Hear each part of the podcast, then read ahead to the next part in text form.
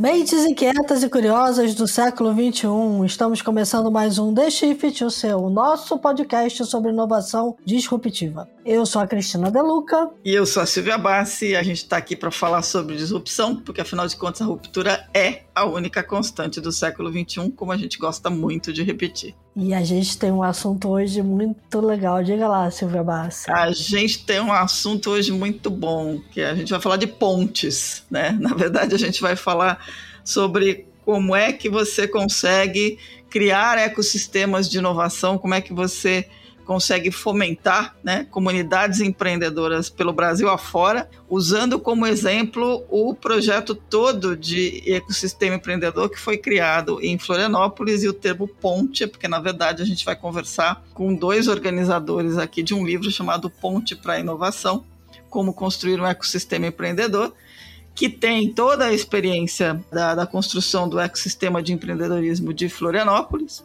trazendo aí 32 vetores de desenvolvimento na voz de 32 protagonistas aí de todo esse processo. Nossos convidados, eles estão lançando o livro agora no próximo dia 20 de abril. E a coisa mais bacana, que essa, já vou antecipando aqui, dando um spoiler, no final deste episódio não tem insight, porque o insight é o próprio livro, que a gente quer que todo mundo apoie.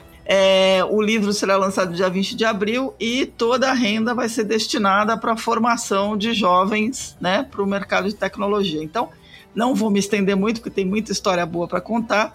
Os nossos convidados hoje são Daniel Leibniz, que ele foi presidente da ACAT, do Associação Catarinense de Tecnologia, e agora é presidente do Conselho Deliberativo da associação. Tem um currículo gigantesco e hoje está como diretor corporativo de Relações Humanas da Visto Sistemas, presidente do Sapiens Park e vice-presidente da Associação Nacional de Entidades Promotoras de Empreendimentos Inovadores, a Amprotec. E o Rodrigo Lócio, que é jornalista, nosso amigo, formado lá em Santa Catarina, é diretor executivo da Dialeto e tem se envolvido aí com esse mercado de inovação há muito tempo. Então eu queria dar as boas-vindas para os dois é, e agradecer imensamente aí o tempo de vocês para conversar com a gente sobre o livro. Cris e Silvia, nós é que agradecemos. Né? Nós somos os verdadeiros fãs de vocês duas, né? do conteúdo que vocês geram e a forma como vocês informam né, ao mercado sobre o que está acontecendo de inovação, de disrupção. Né? Então,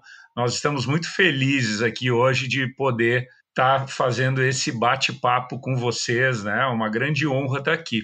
Pô, Daniel, obrigada, mas a honra é nossa, viu? Que a gente admira muito o trabalho de vocês lá. Cara, também queria agradecer muito o convite, muita oportunidade de falar. Eu acompanho tanto a Silvia quanto a Cris há muito tempo, né? Parte da minha formação enquanto jornalista para a área de tecnologia foi me espelhando também em profissionais que vocês são é, para o ambiente de inovação, para o ambiente de tecnologia, tecnologia corporativa. Sempre acompanhei muito a trajetória de vocês e estar tá aqui conversando com vocês é, eu fico até emocionado. É um prazer muito grande. o prazer é nosso. Mas... Não, eu já estou vermelha aqui atrás do microfone. Olha, mas esse papo vai ser muito bom. Eu, eu acho que a primeira a gente estava falando antes de começar a gravação, mas vamos, vamos embora lá. Conta como é que nasceu essa história. Contem aí como é que quando começou e por que que nasceu essa história e como é que ela evoluiu. Então, o Daniel foi presidente durante os últimos quatro anos, entre 2016 e 2020, da, da, da CAT, como foi mencionado no início, e, e eu há 15 anos atuo como é, assessor de comunicação da entidade, né, pelas empresas que é, hoje é a Dialeto, mas antes eu tive uma outra empresa, então completei agora em fevereiro 15 anos atendendo a CAT e tendo como papel muito de comunicar o ecossistema de Santa Catarina e assim também como a própria entidade, a CAT. E, e mais na, na, parte final da gestão do Daniel, a gente, a gente começou a discutir um pouco né, de como que a gente poderia, na gestão dele também, mas olhando uma perspectiva mais ampla, construir um pouco e apresentar um pouco do legado, né, não só da gestão dele, mas o legado que de várias pessoas que foram contribuindo na construção do ecossistema de Floripa. Até porque a gente viu um crescimento mais exponencial da cidade, né, se reconhecendo como um ambiente de tecnologia, muito maior nos últimos anos, né? E uhum. a gente uhum. viu que o que estava se construindo aqui era uma coisa que é, a gente poderia replicar. E a gente também, o, o, Daniel na condição de presidente, eu na condição de jornalista, né, é, representando é, e ajudando a comunicação do ecossistema, né, indo para São Paulo. Algumas vezes eu me encontrei com a Cris, com a Silvia, por exemplo, em São Paulo, uhum. e que eu uhum. tinha os meus clientes, mas ao mesmo tempo eu estava vendendo um pouco a ideia né, de Santa Catarina, de Floripa, como um ambiente de inovação. E, e, eu tinha que responder uma pergunta assim, mas pô, o que, aconteceu para a Floripa ter se destacado tanto, ter desenvolvido tanto? A gente começava a ter que responder essa pergunta de forma tão direta. E agora a gente tem um livro que responde essa pergunta sobre a ótica de 32 vetores de desenvolvimento. Então foi um pouco da ideia, né, Daniel, que a gente teve é, nessa interação mais contínua ali no Daniel na condição de presidente da CAT. É uma obra que é, a gente teve a iniciativa, não é uma obra da CAT, né, mas a CAT foi o nosso ponto de encontro, né? Quer dizer que o, o projeto foi pessoal aí. Sim, projeto pessoal de nós dois, tá? O que, que a gente pensou, assim, né? Eu acho que usamos aí toda a experiência do Rodrigo também, assim, para como é que a gente conseguiria colocar um conteúdo que fosse em forma de legado que as pessoas pudessem aproveitar, que pudessem tirar um passo a passo e não ser somente uma leitura de contar uma história, né, de contar alguma questão que aconteceu, né? Então acho que a gente penso que a gente foi bem feliz no, no sentido de conseguir colocar ele de uma forma atemporal, né? E uma forma que a gente uh, consegue passar sugestões para que cada comunidade, cada município brasileiro também possa fazer o seu. Né, possa desenvolver o seu ecossistema. Então esse formato ele foi, Cris e Silvia, muito interessante assim, né? A gente discutiu muito para chegar nesse modelo. Uma, uma coisa também que, que ao longo das nossas conversas né, nos influenciou muito né, uhum. foi, por exemplo, quando o pessoal de inovação acaba viajando para Israel, né, existe um livro que é, praticamente hoje é mandatário para tu ler. Yeah. Né? Quando vai para lá, para tu entender um pouco do que está acontecendo, se preparar, que ele se chama o Startup Nation. Tá? Uhum. É então ele conta um pouco da história, conta um pouco de como aconteceu, qual é o mindset, né? E com toda a humildade, né? A gente pensou que de repente a gente pudesse fazer alguma coisa nesse sentido que representasse um pouco do que, que aconteceu aqui, como é que é, e tendo um viés prático de passo a passo de o que, que a, cada município, cada uh, uh, comunidade tenha que fazer para se desenvolver. Muito bacana. É, você tem, você tem um ponto importante, né? A, a, os países se orgulham dos seus polos de inovação e a gente precisa realmente ter essa história precisa estar contada, né? Contada, replicada. Eu gosto dessa ideia da da possibilidade de você de você expandir o conceito, né, de você replicar o conceito que o Brasil é um país enorme. Essas experiências são são fantásticas. Eu ia perguntar dentro desse universo todo, você falou uma palavrinha-chave que é o replicável.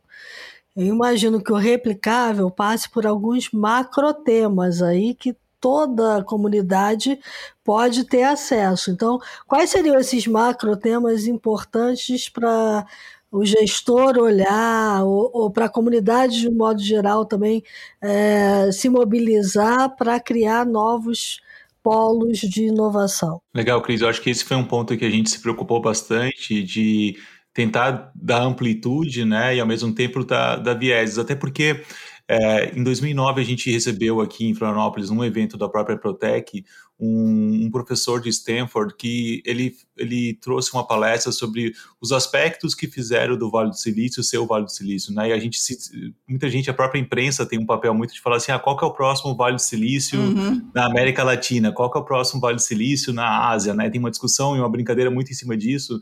E, a, e as condições de reprodução do, do, Vale do Silício, que é talvez, né, a gente olha sempre como o ambiente de inovação é, do mundo como todo, até por, pela questão histórica do próprio contexto contextualização, ele já falava que, cara, o que aconteceu no Vale do Silício não vai ser reproduzido de forma é, literal em qualquer outra região. É, é, uma conjunção de vários fatores que vai ser só o Vale do Silício em si. E a gente ainda tem uma, uma, uma visão assim, ah, qual vai ser o próximo Vale do Silício? Não existe o próximo Vale do Silício. O Vale do Silício é o Vale do Silício. E quando a gente olha para o contexto de, né, desses vetores né, de desenvolvimento, a gente vê que cada região pode se assumir e pode desenvolver de uma forma mais protagonista alguns dos vetores. Não, não precisa ser olhar para todos os vetores em si. A gente dividiu o livro em cima desses vetores, né, são os 32, mas em algumas macroáreas, em torno de 10 macroáreas. Então, por exemplo, governo, né, a, a questão é, municipal, estadual, como que ela pode ser protagonista e incentivar esse tipo de construção, educação e capacitação, então a visão das universidades como um todo, investimentos, né, na, na, a gente sabe que precisa de investimentos sobre todas as ordens, né, investimento público, mas investimento privado, indústria de venture capital e assim por diante, gestão, aspectos de gestão nas empresas, aspectos de gestão do processo de colaboração da, da, das pessoas que estão no ecossistema como um todo, infraestrutura, então as coisas básicas né, de é, ambientes preparados para receber essas empresas, pessoas, né, que sem pessoas né, não dá para construir nada, então pessoas é um aspecto que a gente trouxe três capítulos para falar sobre isso também relacionamentos, que na essência é ecossistema, né, é, é a simbiose, é, a, é, a, é, o compartilhamento, é as coisas acontecerem e estarem todo mundo próximo, talvez seja um dos pontos mais importantes que a gente vê na construção de um ecossistema numa cidade de menor porte, como é o caso de Floripa, que tem em torno de 500 mil habitantes. Integração, quando a gente fala integração, principalmente integração com outras economias, é, não acontece ecossistema sem ter outras economias que já, na, já na, antes de, na formação do ecossistema já estavam se desenvolvendo ou que crescem por conta do próprio ecossistema. Então, por exemplo, pega o meu caso de dialeto, né? Hoje eu tenho 43 colaboradores né, na empresa, é, somos trabalhando só, somente com atores do ecossistema de inovação, tanto empresas, fundos de investimento, aceleradoras. Então, tem, hoje tem uma indústria de serviços ao redor do ecossistema, né, de pessoas especializadas que ajudam. Então, tem um capítulo só sobre isso, por exemplo. Depois a gente fala de negócios, né, de como é, trabalhar a visão de negócios, porque, no geral, ecossistemas fora dos grandes eixos, né, o mercado consumidor não está tão próximo, né, então essas, esses ecossistemas precisam não olhar só para a região como um local para fazer negócios, mas olhar o Brasil e, sobretudo, o mundo né, como oportunidade para isso. E, por fim, a parte social. Né? Acho que tem uma responsabilidade muito grande no desenvolvimento de ecossistemas que é o contexto social, a responsabilidade social que o setor tecnologia traz, né? Isso tem uma discussão muito grande nos Estados Unidos, vocês acompanham muito isso, eu já vi no The Shift algumas discussões relacionadas a isso, né? Do processo, por exemplo, que as pessoas não conseguem mais viver na região do Vale do Silício pelo custo de vida, né? Então, é, Florianópolis tem uma característica por ser uma ilha, né, por ser ter limites, né, de expansão imobiliária, por exemplo, a gente já sofre com problemas relacionados a isso e tem uma tem uma tem um um capítulo específico que é sobre capital social e inovação, que fala muito sobre a responsabilidade também do ecossistema do setor tecnologia para a região. Muito bacana. Na verdade, né, Cris e Silvia, né, se a gente for ver, né, com os outros ecossistemas que se criaram no mundo, tu não tem assim uma, uma programação exata, nada foi tão planejado, né? Existe assim uma um certo uh, uh, caos organizado, isso em todos, né, em todos os lugares aí do mundo, não, né, por mais que tu planejasse, sempre tem as outras coisas. E quando a gente fala de ecossistemas, né, é, na verdade, existe uma análise que se faz sobre pontos que estão faltando para haver equilíbrio, como uhum. na natureza, né, como uhum. na natureza. Se num lugar tu tem muito mosquito, é porque está faltando lagarto. Né? E, e, e, assim por diante. O sapo. Exato, exato. Na tecnologia é a mesma coisa. Então, esse equilíbrio é, é uma busca constante, né? É, de tu ter um mix de atores de forma que se consiga criar uma máquina de criar novas empresas, de criar prosperidade, de criar sonhos, de criar empregos, né? Então, é brincar com essas caixinhas que o Rodrigo passou, né? No sentido de conseguir ter uh, iniciativas, conseguir ter projetos em cada uma delas, né, na sua força, na sua, no seu tamanho, conforme cada um dos lugares e ecossistemas que estão sendo criados. É, porque muitas vezes você não tem a confluência dos 10, né? Você vai ter ali 8, 7, e vai ter que buscar os outros. Não precisa ter os 10 totalmente, não precisa esperar ter os 10, né? Cada lugar tem uma característica específica. Um vai ter que puxar um pouco mais para um lado, outro para o outro, mas é, tu vai transitar ao longo desses 10 aí, né? Uhum. É, e a gente, quando a gente é, faz a provocação de como criar um ecossistema empreendedor, é, a gente entende que tem todos os vetores para desenvolver, mas quando a gente olha na visão, tendo o empreendedor no centro, tendo a classe né, de, de empresas né, no centro, a gente vê como um ponto super importante de desenvolvimento, porque a gente vê alguns ecossistemas, por exemplo, muito liderados por universidades, é, e às vezes sem conseguir criar um processo né, serial de desenvolvimento de novos empreendedores, por exemplo, né, ou, ou não fazendo isso de uma forma muito organizada, porque às vezes falta um, um, um apelo, por exemplo, de venture capital, de investidores anjo, de outras coisas. Então, assim, é, quando a gente tem um, um vetor né, dominando muito a cena, também não é bom. Né? Então, uhum. é importante ver que tem, tem gaps que cada ecossistema tem que reconhecer e ver como desenvolver. Então, o que, que a gente quer muitas vezes com o livro, quem já está conseguindo resolver bem, por exemplo, com uma universidade que lidera o ecossistema da região, como é que eu faço para serializar empre, empreendedores? Como é que eu tenho um capítulo que é o capítulo do Daniel, por exemplo, que ele falou o poder do exemplo? Como é que eu pego exemplos, ícones de empreendedores de cada região?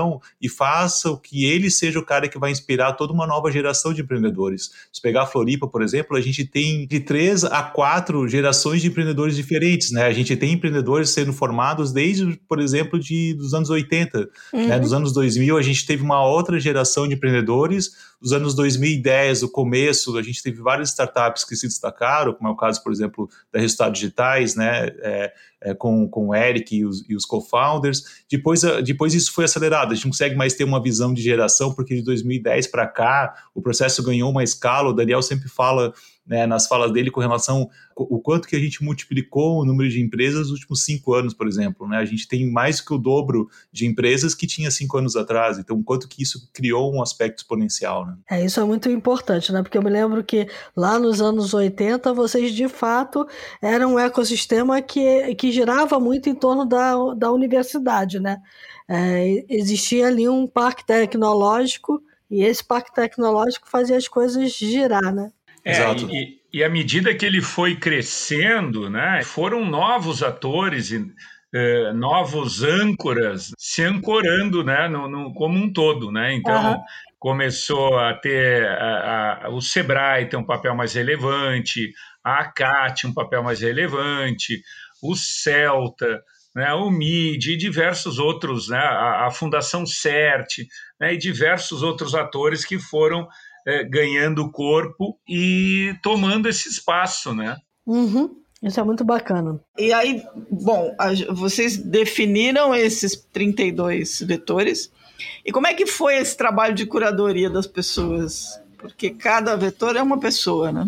Exato, a gente teve uma preocupação muito grande, né, de quem convidar e a gente, eu sempre, o limite é que, principalmente numa obra física, né, como um livro, a gente não consegue convidar todos que a gente gostaria, então a gente lamentou bastante, mas o que, que a gente usou muito como critério de trazer os autores, cada capítulo é assinado por um autor, é, a gente se preocupou muito em trazer pessoas que protagonizaram o desenvolvimento ou participaram de forma ativa, né, ou pelo menos acompanharam é, o desenvolvimento desse vetor na cidade de Floripa, né? E que tivessem também. Então a gente tem perfis acadêmicos assinando artigos, a gente tem perfis é, empreendedores assinando é, capítulos, é, prestadores de serviços, pessoal do, do, do, mercado de venture capital. Então a gente trouxe para assinar os autores pessoas que protagonizaram e participaram ativamente dessas múltiplas instituições que nós tivemos, né? De ACAT, Fundação CERT, o pessoal de fundos de investimento, o pessoal da universidade. Então, foram tudo é, preocupações que a gente teve de trazer né, e fazer esse processo de curadoria, convidando pessoas que a gente acreditava que pudesse contribuir muito no contexto da obra, né? E que, tendo nomes assim, né? Eu tinha comentado antes, o Eric Santos, por exemplo, assina um, um, um capítulo, né? Temos vários outros empreendedores, então temos o professor Schneider, que foi, super, é, foi superintendente da Fundação CERT, fundador da Fundação CERT, que é um pouco da gênese do ecossistema, ele assina um pouco a introdução, porque ele é quase o pioneiro, vamos dizer assim, uhum. é, estando na universidade, mas com uma visão né, empreendedora de criar uma fundação e depois de criar a primeira incubadora de empresas de base tecnológica do país, que foi é, o Celta. Né? Então, foi muito importante a gente somar nessa obra trazendo os autores. Eu e Daniel, a gente conseguiria contar em parte essa história, mas trazendo os protagonistas, quem participaram ativamente disso, a gente enriqueceu muito mais a obra. Né?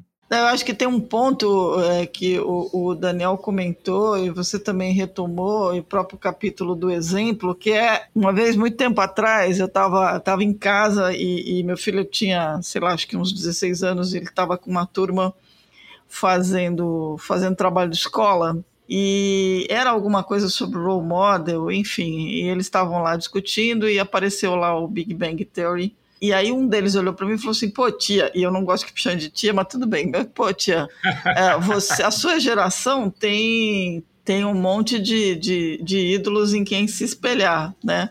A nossa está se espelhando nesses caras que estão lá no Vale do Silício e nesses caras do Big Bang Theory. Eu fiquei pensando, falei, bom, interessante, né? Porque a gente tem essa questão. Trazer esses ícones para o livro e apostar que as pessoas vão olhar para a experiência deles também como um, um elemento de, de, de, exemplo do que pode ser feito e do que foi feito é um, é um aspecto importante, não? Porque tem um aspecto que eu queria já, já engatar aqui, que é a decisão de doar né, todo o dinheiro arrecadado com o livro para esses projetos. Então, eu acho que isso tem um aspecto super importante, que também faz parte de construir um ecossistema de sucesso.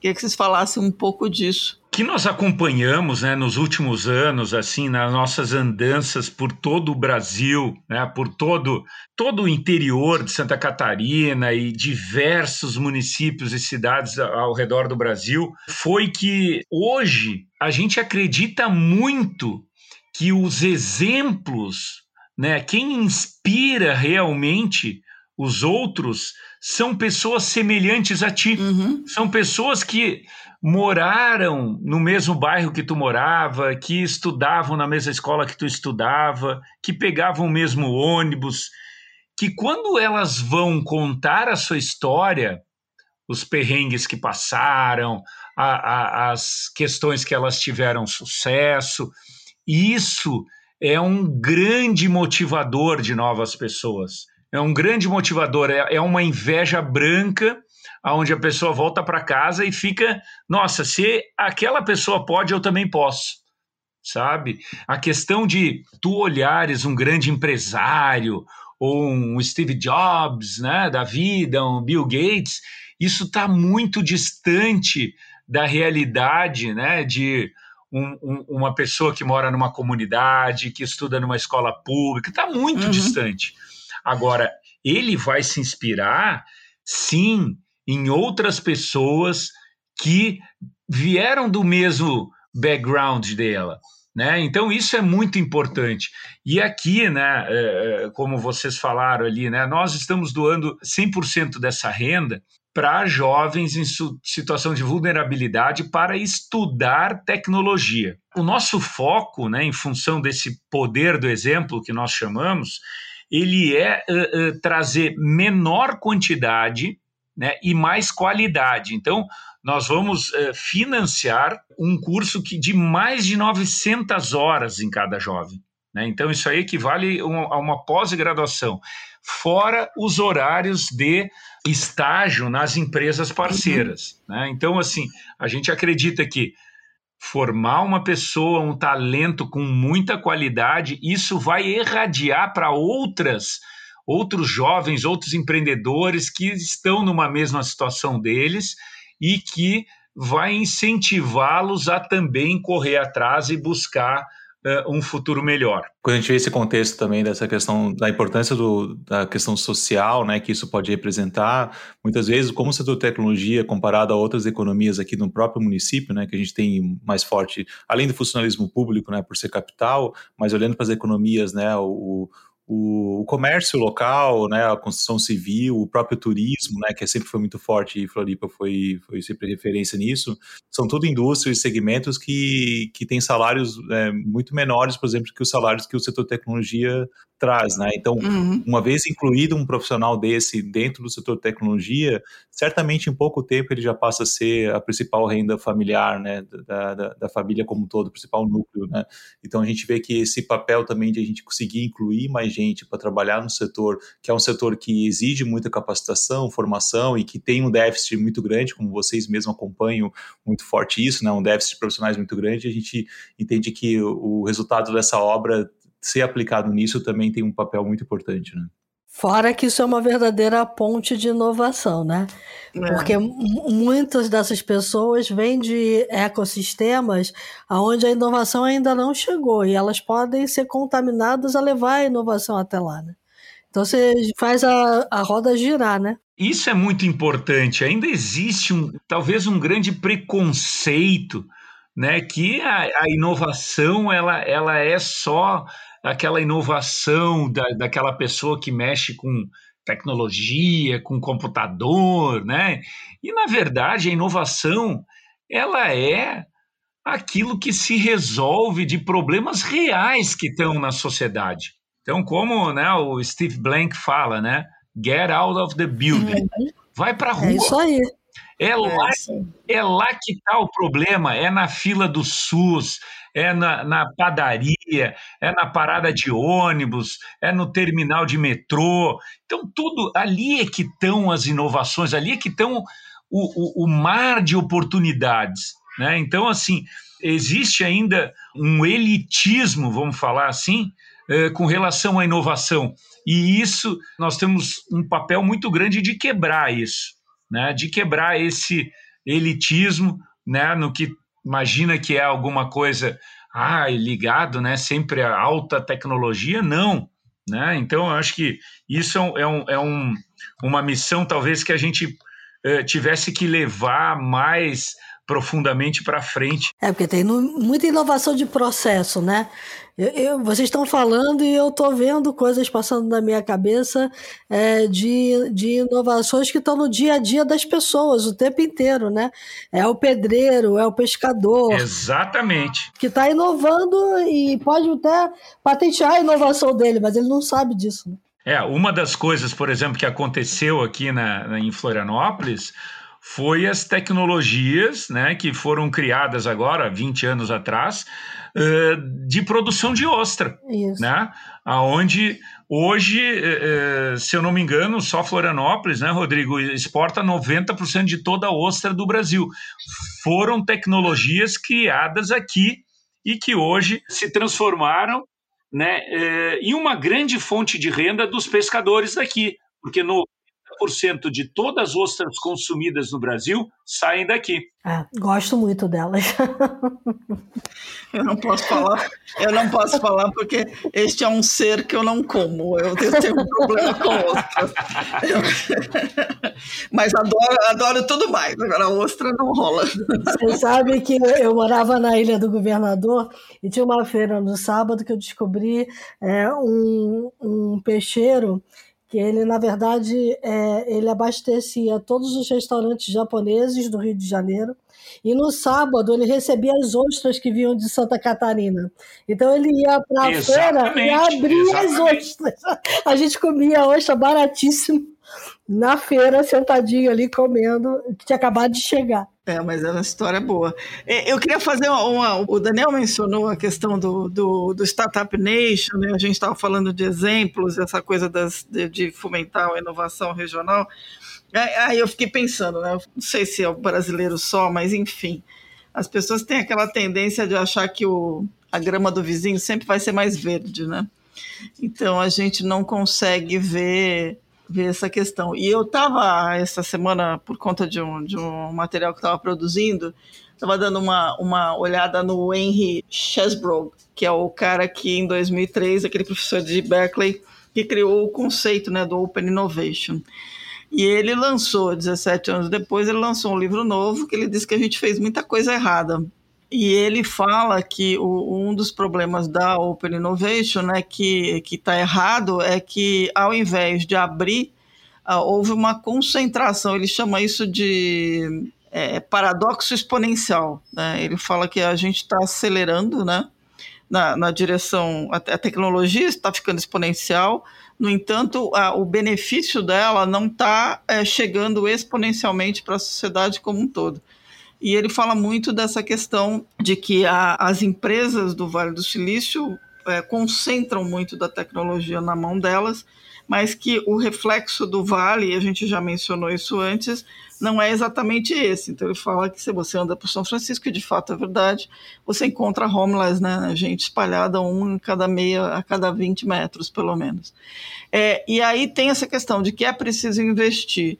A gente esquece de olhar muito as experiências daqui, fica olhando muito as experiências de lá, e esquece de deixa de enxergar os, os, os buracos na peneira do, dos ecossistemas de fora. Acho que ter a visão da, de benchmarks externos, né, tanto de fora quanto do próprio Brasil, sempre permitiu a gente conseguir também se desenvolver e trabalhar. Então, por exemplo, eu tive algumas oportunidades de participar de missões no Vale do Silício e, e, por exemplo, olhando para a minha ótica né, de comunicação, de marketing, né, eu sempre olhei muito esse universo de lá para ver como que eles estavam fazendo para poder também trabalhar aqui. Quando a gente Sim. fala de outra disciplina, de área que a gente atua, que é a própria área do inbound marketing, né, e a, a própria o contexto né, de, de fomento dessa indústria no Brasil foi também olhando para as experiências lá de fora e o que, que pode desenvolver.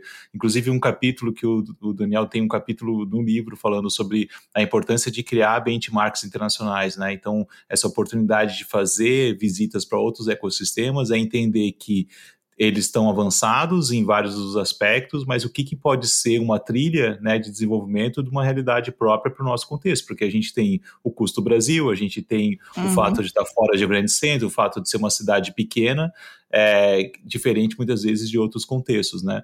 Então, a, acho que a obra em si, quando a gente pensou, é um pouco disso, assim, como que, o que, que aconteceu em Floripa, que a gente considera que é, estamos numa situação privilegiada frente, talvez, a outros ecossistemas no próprio Brasil, pela conjunção de fatores que a gente conseguiu desenvolver aqui e por características também que a cidade já tinha, né? Uma cidade com uma qualidade de vida ainda superior em relação a outras regiões, o aspecto de segurança que tem seus problemas, mas é superior em relação às outras regiões, o nível de formação, né, Santa Catarina tem, além de DH, tem os índices de formações os melhores do país, ajudam uhum. muito no fomento de qualquer ecossistema, então tem coisas que são muito inerentes à nossa região, onde que a gente está, e outras coisas que foram sendo construções coletivas de quem foi sucedendo, de quem foi desenvolvendo, né, essa questão que eu falei antes de ter gerações de empreendedores, né, pô, tem empreendedores que aqui aqui do lado, né, a gente vai almoçar num restaurante perto, por exemplo, do Centro de Inovação Acate, a gente esbarra com vários empreendedores e pessoas que eu posso ter uma conversa informal e já conseguir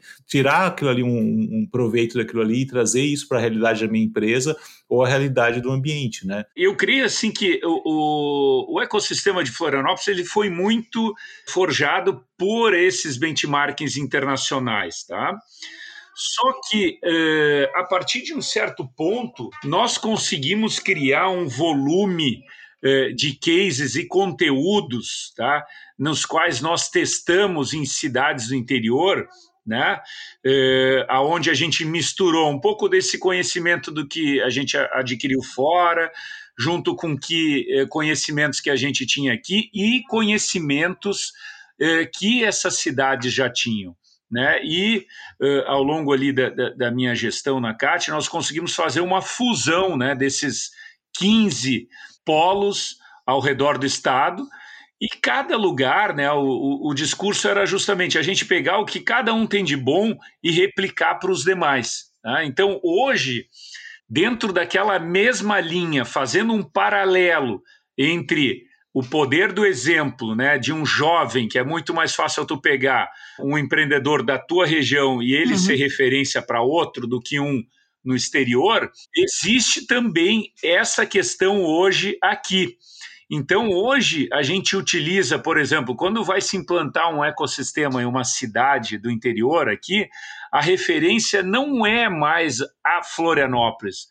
A gente procura pegar outras cidades que já cruzaram essa jornada, que já teve a transformação na matriz econômica dessa cidade a partir da implementação do ecossistema, como, por exemplo, a região de Lages aqui na Serra Catarinense, que hoje ela é a nossa grande referência para outras cidades que estão começando. Lages, eh, diferentemente da Serra Gaúcha, é, a Serra Catarinense é a região menos favorecida de todo o estado, com IDH mais baixo e etc. E é, lá, hoje, do zero, de uma região onde era criação de gado e reflorestamento, hoje existe um ecossistema que tem quase 60 startups quatro, cinco startups já passaram um milhão. São diversos e diversos projetos, diversos jovens que não migram mais, que agora permanecem na cidade, que estão sonhando diferente, que estão construindo as suas empresas. Né? Então, essa é a referência, e não mais Florianópolis, que atingiu um, um nível muito mais alto, vamos dizer assim. Né? É, faz toda a diferença, né?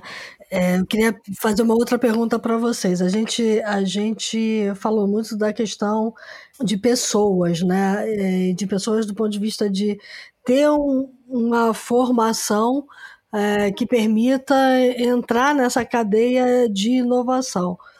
Como é que está hoje a questão de formação de pessoal em Florianópolis? Acho que tem um, um ponto quando a gente olha para ecossistema de inovação, é, ao mesmo tempo que o, é, o ambiente né, tem que ter espaços para formação é, dos talentos do setor, que são as universidades, são os cursos técnicos que Floripa ao longo do tempo foi se moldando e, e criando cada vez mais esse tipo de, de preocupação de formação, mas um aspecto que em ecossistemas também é importante é o processo de atração de pessoas de outros lugares, né? Tá. É, esse é um ponto que, que dá diversidade, traz perspectivas diferentes, profissionais de diferentes é, experiências como um todo, e isso também, eu acho que em Florianópolis a gente foi bastante privilegiado, porque pelo fato de ser uma cidade, né, ainda muito legal de se viver e assim por diante, trouxe muita gente muito boa, por exemplo, de eixos como Rio, São Paulo, pessoas de outros países, países, né? Temos vários empreendedores que estão vindo para cá, que viram Florianópolis como um ambiente onde que eles querem se inovar, que fazem até paralelos, né, com regiões da Califórnia, por exemplo, em que tu tem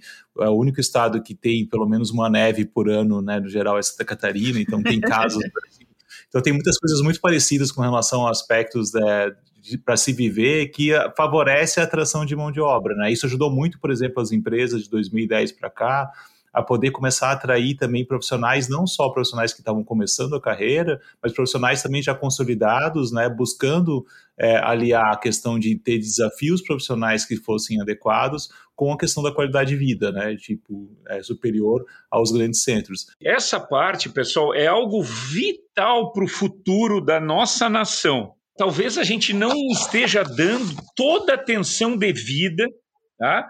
Com relação a isso, nós estamos numa virada brutal agora, que a pandemia acelerou, com relação a, a emprego. É, o desemprego ele não é mais só referente à pandemia em si, ou a outros fatores e tal, mas sim, hoje em dia, né, nós temos aí uma realidade que daqui a pouco vai cada vez mais começar a entrar robôs, vai cada vez mais começar a inteligência artificial, e isso vai eliminar uma série de empregos.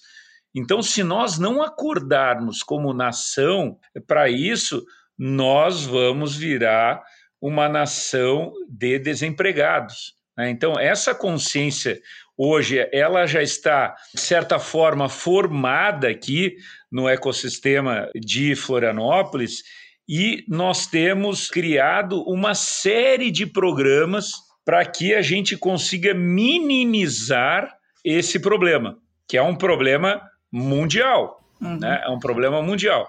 Então, assim, é, é, é, um ponto que hoje, né, nós temos aqui como uma forma que a gente hoje é, é classifica e acredita que a principal matéria-prima do futuro são os talentos. Perfeito. É, Agora, quando você fala, vocês criaram modelos, porque a gente está falando de uma situação, o que você tocou é super importante e a gente é, se preocupa demais com isso, né? Porque a gente não está falando só de uma questão de, de, que, de que tem uma questão de automação, mas quando a gente olha para o cenário brasileiro, é, a maior fatia de desempregados no país hoje tem entre 19 e 24 anos, né? Então a gente está falando de uma tragédia. É, Exato. E um, e um mercado que precisa de pessoas para trabalhar e que não encontra, né? Então, estavam de duas tragédias. E se a gente pensar que a gente não está fazendo o reskilling, nem o upskilling, nem o treinamento das pessoas, estamos falando uma terceira tragédia que a gente corre o risco nem, ser de, nem de ser um país de desempregados, mas também ser um país à margem da automação, porque a gente precisa de gente que faça isso, né? Esse, Silvia, é o grande é o grande risco, né? é o grande alarmismo que a gente tem que ter nesse uhum. sentido, né? É, é, é algo muito sério, pessoal, e muito factível de se acontecer. E aí, quais são as, as boas experiências, assim, nesse sentido, Daniel, que vocês estão fazendo? Primeiro momento aqui como ecossistema, nós fizemos ao longo do, dos últimos dois anos de trabalhar o segundo grau das escolas públicas do estado de Santa Catarina uhum. para ensinar inicialmente soft skills para esse pessoal. Então. Hoje é um, um público de aproximadamente 300 mil pessoas que está cursando o segundo grau né, em escolas públicas aqui no estado. Então foi feito todo um trabalho de treinar as, uh, os jovens né, em soft skills. E agora existe um trabalho de evolução para levar isso para a lógica, para a programação. Tá. Né? Em paralelo, uh, uh, nós como entidade né, estamos criando aí alguns programas junto com o Senai, que é justamente esse que a gente vai financiar, que se chama Devin House. Né? O, o Lócio pode falar um pouco mais sobre isso. Uhum. É, o Devin House ele tem um propósito né, de, de trabalhar o processo de formação, mas muito mais vocacionado para a necessidade e realidade das empresas. Né? Entendendo que a, a disputa né, por talentos né, se tornou global, por conta do, principalmente por conta da pandemia, as empresas têm que ter um processo cíclico né, de formação de talentos, de trazer mais pessoas para o setor. Né? E trazer mais pessoas para o setor representa o que a gente estava falando de reskilling, de trazer pessoas pessoas que eram de outros setores, que trabalhavam em outros segmentos, por exemplo, que passem a poder também se desenvolver enquanto desenvolvedores, programadores, principalmente desenvolvedor e programador, que é a necessidade assim mais latente, né, que tem na, na no setor como um todo além disso, o que a gente vê muito como oportunidade, tem muitas empresas trabalhando, essa cultura, por exemplo, do customer success, a cultura é, de, de, vendedores remoto, de uhum. SDRs, por exemplo, né, é, é, tem sido uma, uma excelente alavanca para trazer pessoas de outros é, segmentos também para trabalhar no setor. As Sim. empresas não precisam só de desenvolvedores, elas precisam de bons vendedores, elas precisam de boas pessoas que sabem atender cliente, que sabem se interessar genuinamente pelo sucesso do cliente como um todo. Então, acho que a gente está tendo uma amplitude também de oportunidades e posições de profissionais que estavam em outros segmentos, por exemplo, jornalistas que podem começar a trabalhar com marketing de conteúdo, com comunicação voltada para essas empresas. Então, tem oportunidades que não são só para desenvolvedores, e daí tem várias iniciativas também para formar esses talentos, seja nas empresas, seja em iniciativas acadêmicas também para poder trazer isso.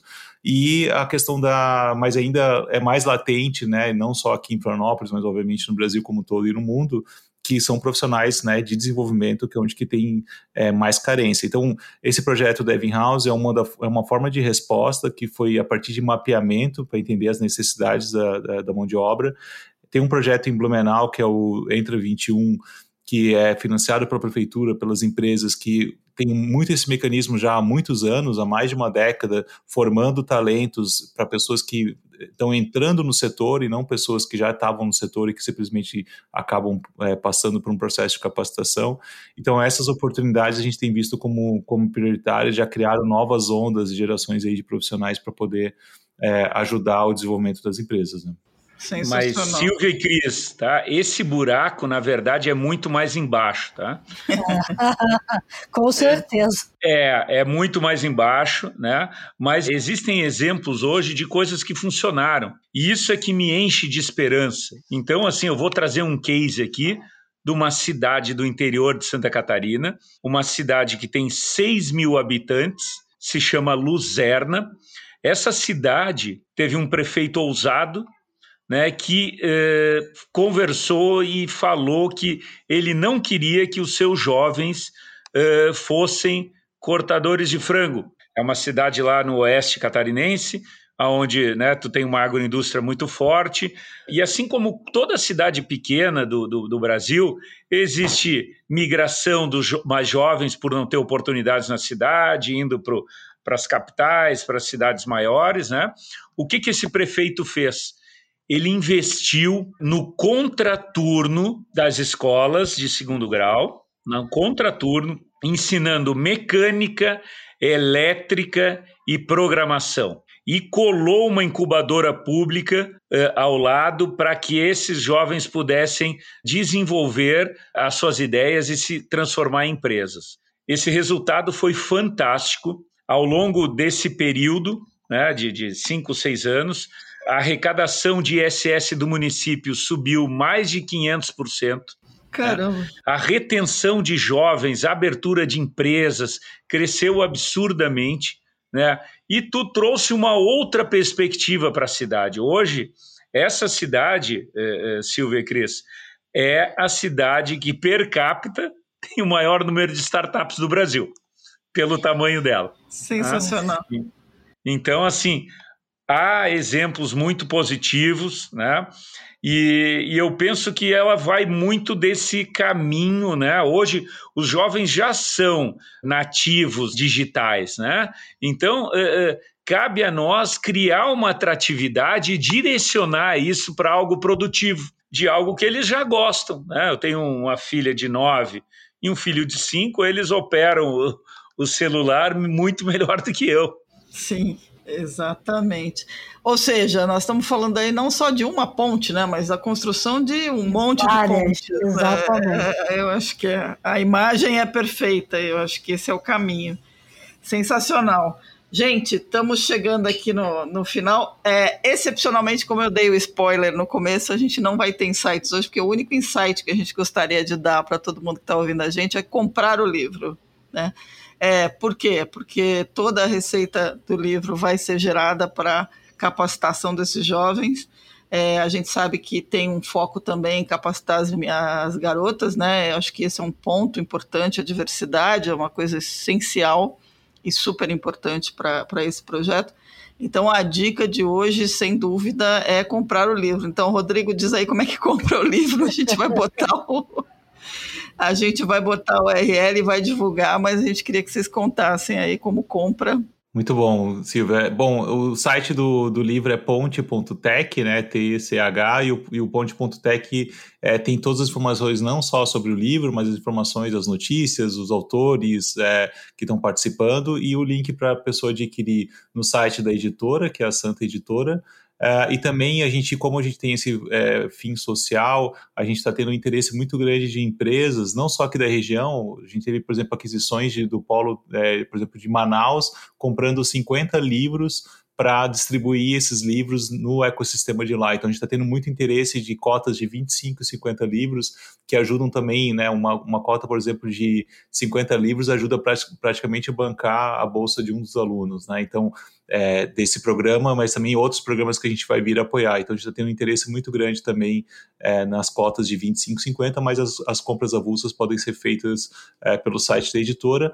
Além disso, a gente deve publicar até o final de abril o livro nas principais plataformas digitais, né, para poder fazer aquisição claro. também no Kindle e tal. Então a ideia nossa é o quanto antes a gente poder, né, é, vamos dizer assim, compartilhar quanto mais pessoas possíveis e não só a edição física, né? A gente acredita muito na escala desse livro, a gente está fazendo uma parceria com o um clube de autores, então a ideia é também ter uma opção tanto para as plataformas digitais, como também para impressão sob demanda no futuro, né? Então quem quiser imprimir vai ter é, comprar a versão impressa, vai ter uma versão preparada é, com impressão sob demanda também na venda do livro. Muito legal. Você que trabalha com inovação, você que quer mudar a sua comunidade, sua cidade e quer ajudar ainda na formação de jovens e pessoas em situação de vulnerabilidade, compra o livro. Comprem o livro, pessoal. Né? É, é, é um conteúdo atemporal, um conteúdo de consulta, e tu pode tanto comprar no individual para ti mesmo, ou para tua empresa comprar uma quantidade maior para que tu possa presentear né, pessoas que no qual hoje tu está conversando sobre inovação. Né? Então, a gente é, pede essa força que tu vai estar tá ajudando 100% do, do valor que tu comprar vai ser é, revertido né, nessas bolsas desses jovens que vão se formar em, em tecnologia. Né? A gente está muito feliz de, de poder fazer isso. Sensacional. É isso aí. Acima de tudo, é um conteúdo inspiracional. É, eu acho. Isso aí. É, mais do que inspiracional, tem muita insight ali para formação também. Inspiração, formação. Isso. É, a gente acredita muito no poder de replicar né, esse conhecimento, né, que é a essência do que a gente construiu a obra. Né? Imagina se a gente conseguisse replicar vários Floripas né, ao redor do país, né, várias outras cidades em menor porte, olhando uh, o setor de tecnologia, porque eu sempre acredito né, que uh, qualquer economia que tenha tecnologia e inovação no centro, né, ela ajuda a desenvolvimento de várias outras economias, de vários é outros isso. setores, porque incentiva muitas outras economias também a pensar diferente. A gente sabe que o, o processo de disrupção, né, que vocês sempre falam muito forte, é, é na, na, indústria tradicional, na economia tradicional, que está precisando cada vez mais de tecnologia e de processos digitais. E ter um ecossistema aberto é garantido que esses, essas outras indústrias tradicionais vão estar tá se reinventando. Né? É isso aí. Muito bom. Gente, parabéns pelo projeto. Muito obrigada por terem feito o projeto. Eu acho que o país merece mais e mais dessas coisas. Eu espero que vocês tenham a segunda, a terceira, a quarta, a quinta tiragem. Amém. Amém. E aí, se é da nossa parte, vocês podem contar com a gente, porque acho que uma das questões mais importantes que a gente discute muito é que transformação digital muda o mundo, mas precisa ser para todo mundo, né? Exatamente. Então, é, precisa, a gente precisa disruptar essa coisa ruim, né, do não acesso. É, e a inclusão no mercado de trabalho, a inclusão nesse ambiente econômico digital que cada vez mais vai acelerar é fundamental para qualquer país. Então, brigadíssima aí por terem participado com a gente, pela conversa, pelas dicas. E esperamos voltar a falar com vocês outras vezes aí, porque tem muita história boa. Nós que agradecemos, né? Somos grandes fãs do conteúdo de vocês, do trabalho de vocês, e é uma honra estar aqui, né? Podendo conversar é, junto com pessoas tão privilegiadas, é, em termos de conteúdo, em termos de culturais aí da área de inovação. Super ah, obrigada. Nós é que agradecemos a vocês pela disponibilidade e vamos lá, vamos fazer o livro rodar, né? O livro tem é isso que aí. circular. Muito obrigado, Cris. Silvio, é um prazer novamente estar aqui, estar falando com vocês e, e obrigado pelo espaço também de divulgar o nosso projeto. Não, claro, é um maior prazer. Para todo mundo que nos acompanhou, então, fica, fica a dica é, de comprar o livro. O site é o ponte.tech, tech com T-C-H, né?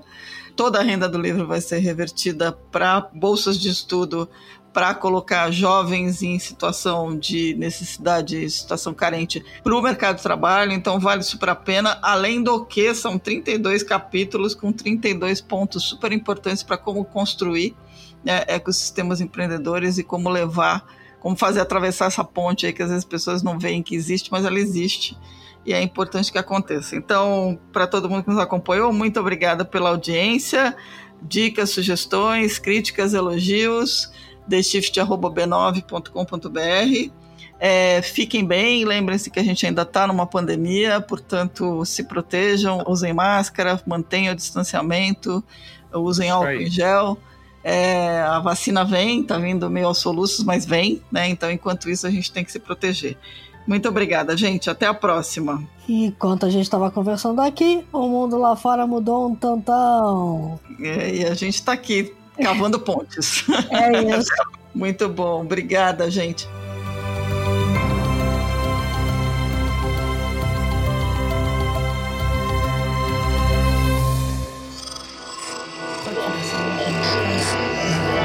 Esse podcast é, é apresentado por b9.com.br.